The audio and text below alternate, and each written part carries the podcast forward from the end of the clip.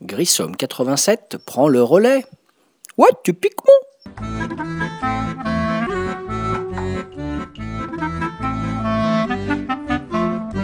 Salut les ludophiles, salut les ludopathes, salut les ludovores.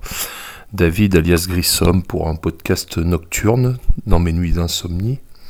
Euh, podcast numéro 197 sur le site de Ludologa et ça s'appelle Taruto.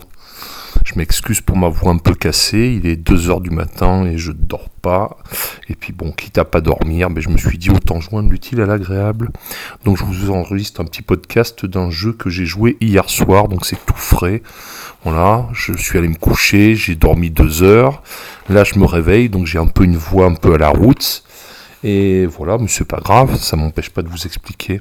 Et donc ce podcast 197, c'est le jeu qui s'appelle Taruto. T-A-J-U-T-O. Taruto est un jeu de l'éditeur Super Maple pour 2 à 4 joueurs qui a été créé par le bon docteur Rainer Knizia. Un petit clin d'œil à Ludo qui, je sais, est fan du Dottore, n'est-ce pas?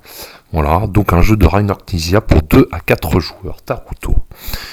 Donc je vais vous expliquer un petit peu les règles de Taruto, comment on joue à Taruto et quel a été mon premier ressenti après une première partie de Taruto. Voilà. Donc le contexte historique Taruto, ça se passe au 6 siècle euh, dans le Japon shintoïste. Donc je vous rappelle que le shintoïsme est la, religion principale du Japon. Et donc euh, Taruto se pose à la moitié du 6 siècle après Jésus-Christ, précisément en 532, au moment où la religion bouddhiste tente de s'implanter dans l'empire japonais. Donc il faut savoir que les taruto, c'est le terme pour désigner des pagodes. Voilà. Le but de ce jeu va être d'ériger effectivement des pagodes. Voilà, le jeu va s'arrêter à l'inauguration de la quatrième pagode. Voilà. Euh, une pagode étant composée de six étages, d'accord, six étages, allant du plus grand au plus petit pour le sommet.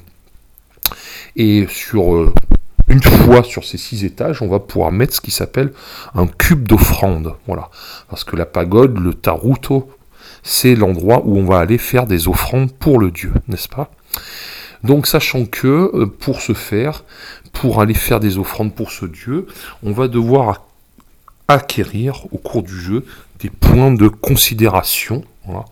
Euh, la piste, il y a une piste comme ça qui part de 1 et qui va après 30. On va comme ça récupérer des points. Et en fait, on va récupérer ces points de considération à chaque fois qu'on va soit faire une offrande ou soit élever un nouvel étage pour les pagodes. Je rappelle que les pagodes, elles ont 6 étages. Bon, vous allez me dire, rien d'original, rien de transcendant jusque-là. Et alors c'est là où il y a un twist qui est génial. Les 6 étages, donc comme je l'ai dit, ils ont une taille de la plus grande, qui est la base, jusqu'au sommet, qui est la plus petite.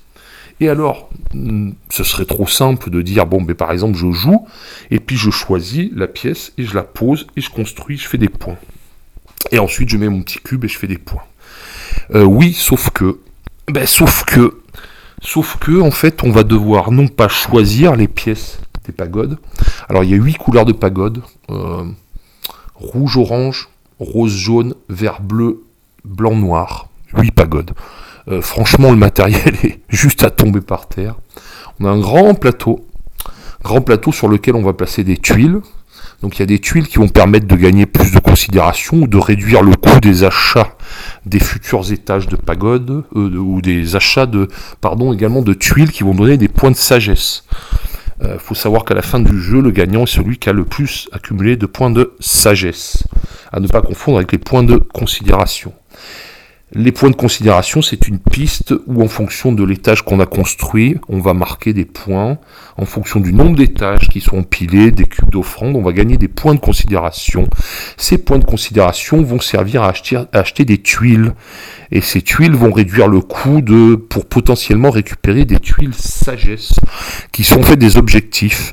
Genre, bah, le premier qui va inaugurer une, la première pagode va gagner une tuile objectif, genre euh, celui qui inaugurera la quatrième pagode, je rappelle que c'est la condition de fin de partie, genre le premier qui va avoir 10 points de sagesse, le premier qui va avoir 30 points sur la piste de considération. Et donc on va essayer de cumuler comme ça, de faire des combos avec les bâtiments qu'on récupère, les points de considération, tout ça pour transformer ça en points de sagesse. Le gagnant est celui qui aura le plus de points de sagesse. Et là j'en reviens à l'originalité totale de ce jeu et le twist qui est absolument démentiel c'est qu'en fait on ne va pas choisir les pièces, mais on va devoir les piocher dans un sac et on va devoir les reconnaître au toucher. C'est-à-dire qu'en fait on va mettre sa main dans le sac et on va essayer de trouver par exemple ben, l'étage du bas, c'est-à-dire le plus grand. Et donc on va devoir trouver tout ça au toucher. Voilà, essayer de trouver quel est le morceau qui vient bien.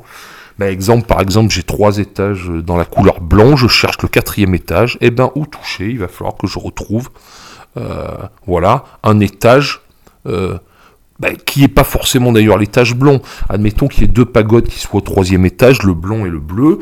Et eh ben je vais essayer moi de piocher un quatrième étage. Et il se trouve que si c'est par exemple le bleu, alors je voulais le blanc, bah c'est peu importe si je peux monter le quatrième étage blanc. Il n'y a pas de consigne de couleur. Ce qu'il faut, c'est sortir le bon étage au bon moment pour pouvoir construire les pagodes. Voilà. Et donc, euh, voilà, c'est ça pour la règle du jeu. C'est quand même relativement simple. Sincèrement, ça m'a pris 3 minutes à vous expliquer. C'est 2 à 4 joueurs, c'est du familial, mais vraiment familial, mais dans le bon sens du terme. C'est-à-dire que c'est un jeu pour les experts qui vont trouver leur compte. Mais euh, à côté de ça, euh, bah, on va pouvoir y jouer avec des non-joueurs ou même carrément des enfants. Donc le, la vraie plus-value de ce jeu, c'est la simplicité des règles, voilà, la fluidité, euh, le fait, le twist quand même original qui est de effectivement piocher les éléments de construction dans un sac et donc de, de jouer avec le sens du toucher. C'est quand même le sens du toucher, un sens qui est assez rarement utilisé dans les jeux où on va se, se baser sur le visuel. Éventuellement, vous avez des jeux, des jeux en odorama. Ça, je pourrais faire une, je pourrais faire un podcast d'ailleurs sur les jeux qui sollicitent différents sens. Autant la vue c'est commun, autant l'audio ça peut être assez commun quand il y a des bandes son dans certains jeux. Et ben là on est sur quelque chose qui va faire travailler le toucher et donc c'est pas forcément évident. Je, je, connaissais un jeu chez Abba, je ne me rappelle plus le nom, c'est un jeu que j'avais offert à mes filles où pareil il fallait piocher dans un grand sac et au toucher reconnaître entre le grand mouton, le moyen mouton, le petit mouton, la grande voiture, la moyenne voiture, la petite voiture, et tout ça pareil en touchant dans le sac. Si quelqu'un, euh, Ludo, qui est une encyclopédie vivante du jeu, se rappelle, que qu'on me dise en commentaire, je compte sur vous les gars, les Ludo, pour me dire le nom de ce jeu à barre dans lequel on piochait dans un sac et on, faisait au toucher. Voilà, il est euh, deux heures et demie. Euh, je traîne donc comme un malheureux depuis une demi-heure.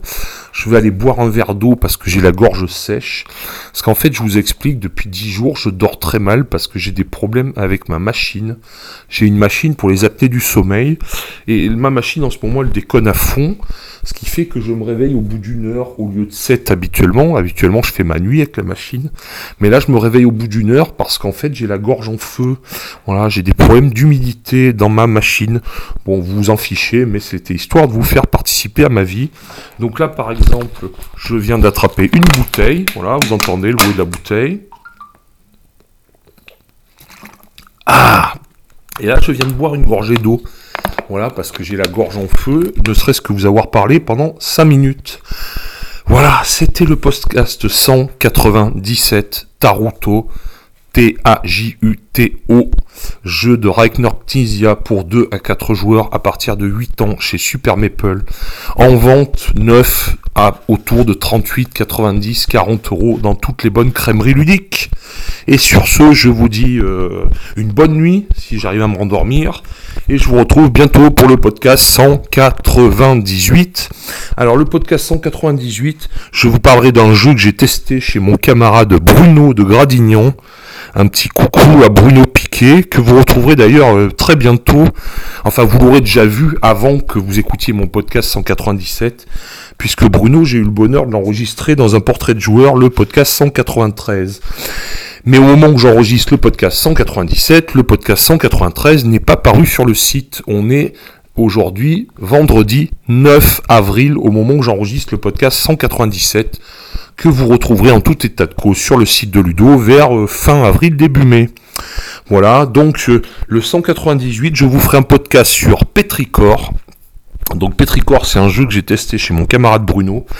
Euh, Petricor, je vais vous spoiler un peu. Petricor, c'est l'odeur l'odeur qui que laisse la que qui imprègne la terre après la pluie. Voilà, Petricor.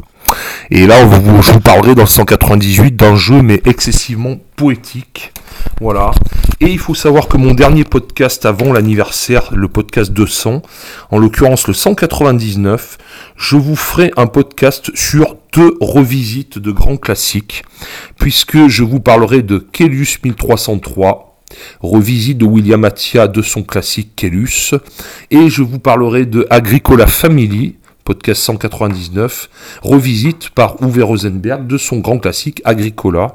Donc 198 Petricor, un jeu bucolique et poétique où on va faire des nuages et faire tomber la pluie. 199, est-ce que on a réussi de bonnes revisites avec Kellus 1303 Agricola Family? Comparatif, voilà, en fait, je ferai un comparatif entre Kellus et Kellus 1303 et entre Agricola et Agricola Family. Et je vous dirai, est-ce qu'il faut jeter votre vieille boîte de Kellus ou au contraire la garder au détriment de 1303 Est-ce qu'il faut jeter sa vieille boîte d'Agricola au détriment d'Agricola Family? Ça sera un pour ou contre. Voilà, on fera, je ferai mon, petit sondage en mode objectif en me basant sur quelques critères. Sur ce, je vous laisse parce qu'on en était au 197. C'était Taruto. Euh, voilà, Taruto, Super Maple, Rainer Knizia, Le Dottore, grand classique. Et Taruto, un jeu excessivement amusant, très fluide, aucun retour aux règles, avec un matériel de toute beauté. Ah salut les ludos et bonne nuit pour ceux qui ont la chance de dormir. Ah ciao